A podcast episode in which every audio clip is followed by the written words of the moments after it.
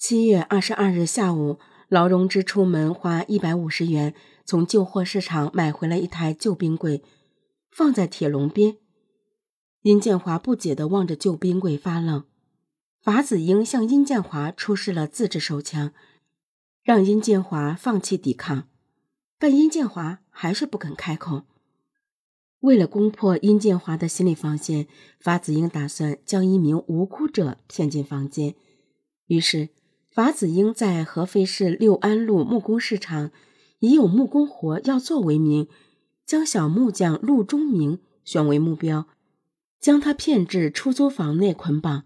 没有任何废话，法子英用尖刀将其杀害，并当着殷建华的面，麻利地将尸体肢解，一块块投入冰柜。殷建华在无辜木匠鲜血喷溅时就崩溃了。法子英再次威胁他时，他答应给二十万元。法子英没吱声。殷建华抬到三十万，法子英这才点点头。但仅仅这点敲诈，法子英并不满意。他想继续深挖，于是打算向殷建华家人勒索。殷建华没有办法，只能按照法子英的意思写了两张纸条给其妻刘某，要刘某交钱赎人。七月二十三日上午十时左右，法子英用铁丝将殷建华勒死。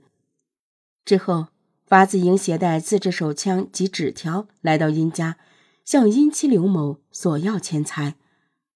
刘某脑子比较灵活，稳住法子英后，以筹钱为由，让其在家中等待。逃离危险后，立即向警方报案，寻求帮助。直到七月二十七日晚，劳荣枝租房附近的邻居向警方报案，说附近有不明臭味。警方找到双港虹桥小学恢复楼二零九室，劳荣枝所租住的房间，打开门后尸臭熏天。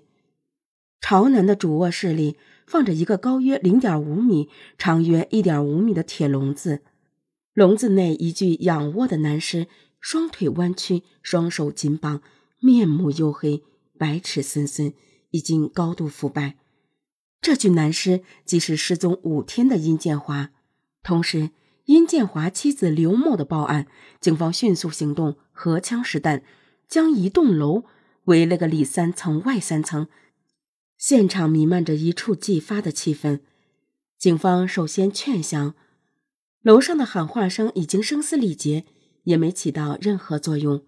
不久。烟雾滚滚，响起爆竹一般的枪声。远处站满了围观的群众，很像现场观摩交火激烈的港台警匪片。法子英凭借手枪以及室内掩护与警察顽强对抗。他倚坐在房间最拐角处的大衣柜边，前面是一张大床，严严实实的封住了身子，右手持枪，左手举着密码箱挡住头部。所以，他完全不怕警方的正面射击。他甚至淡定地对着门口喊话的西市分局刑警大队长王万成说：“朋友，往边上靠靠，我要一举手，你就没命了。”他用的是一种戏谑的口气，一种刀尖上跳舞的自负。王万成没穿防弹衣，离他仅三步之遥，可以说是充分地暴露在他的火力之下。在劝说无效的情况下，民警向室内发射了一颗催泪弹。硬扛了良久，实在憋不住的法子英冲出房门，倚着门框对民警连连开枪。激烈的枪战持续了近十分钟，最终法子英被民警开枪击中右腿擒获，当场缴获左轮手枪一支，子弹四发。但是，同为案犯的劳荣枝。早已逃之夭夭。或许，负隅顽抗的法子英是在为劳荣枝拖延时间。经查实犯罪事实，一九九九年十二月二十八日，法子英被执行枪决，而他的女友劳荣枝死后二十年一直不知所踪。然而，天网恢恢，疏而不漏。二零一九年十一月二十八日，从厦门警方传来重磅消息。身负七条人命、潜逃二十年的女逃犯劳荣枝落网了。